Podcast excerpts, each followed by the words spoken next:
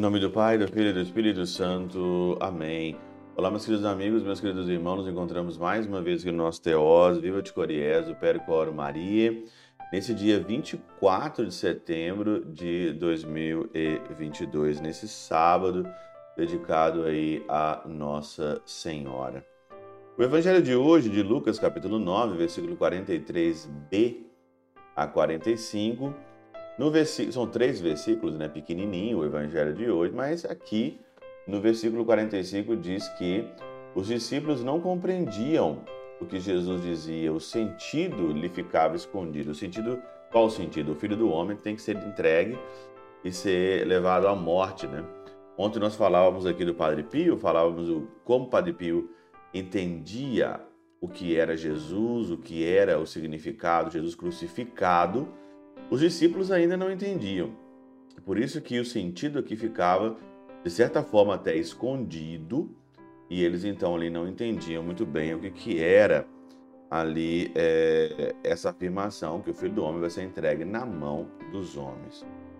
Então Beda faz um comentário aqui muito interessante na Catenaura da seguinte forma: essa incompreensão, a compreensão do Evangelho dos discípulos surge não tanto da lentidão de sua inteligência, quanto do amor.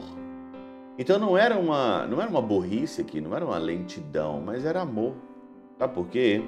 Carnais ainda e ignorantes do mistério da cruz, não eram capazes de crer que morreria aquele que acreditaram ser Deus.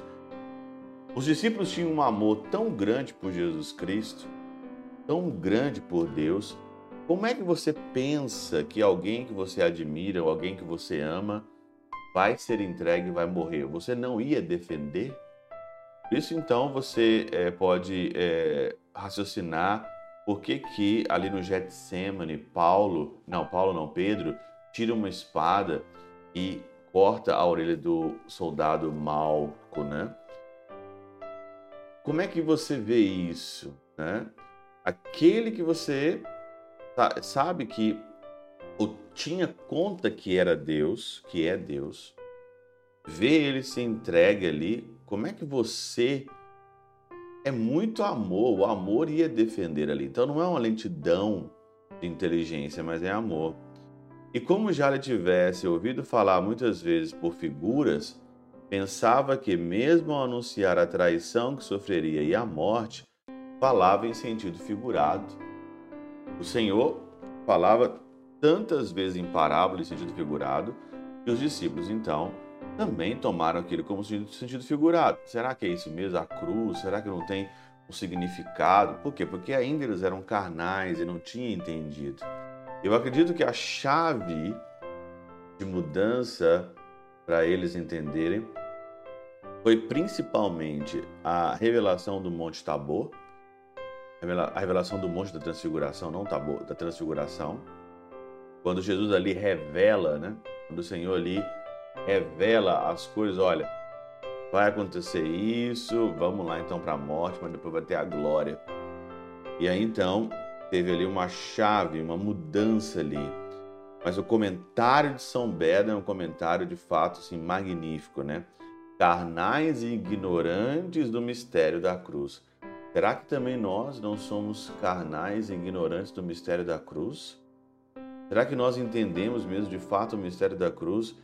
Porque quando nós entendemos, quando nós entendemos o mistério da cruz, a gente entende o mistério da nossa própria vida e a missão que nós estamos aqui nessa terra. E o que eu percebo é que muita gente não tem essa noção mais. Não sabe porque está aqui, não sabe quem é Jesus, não sabe o que é o mistério da cruz. E aí fica muito difícil você ser feliz aí, porque a felicidade não existe por aqui. A felicidade é só na glória eterna. E a pergunta é essa, igual ontem. Você sabe o que é Jesus? Ou você ainda está nessa fase da incompreensão?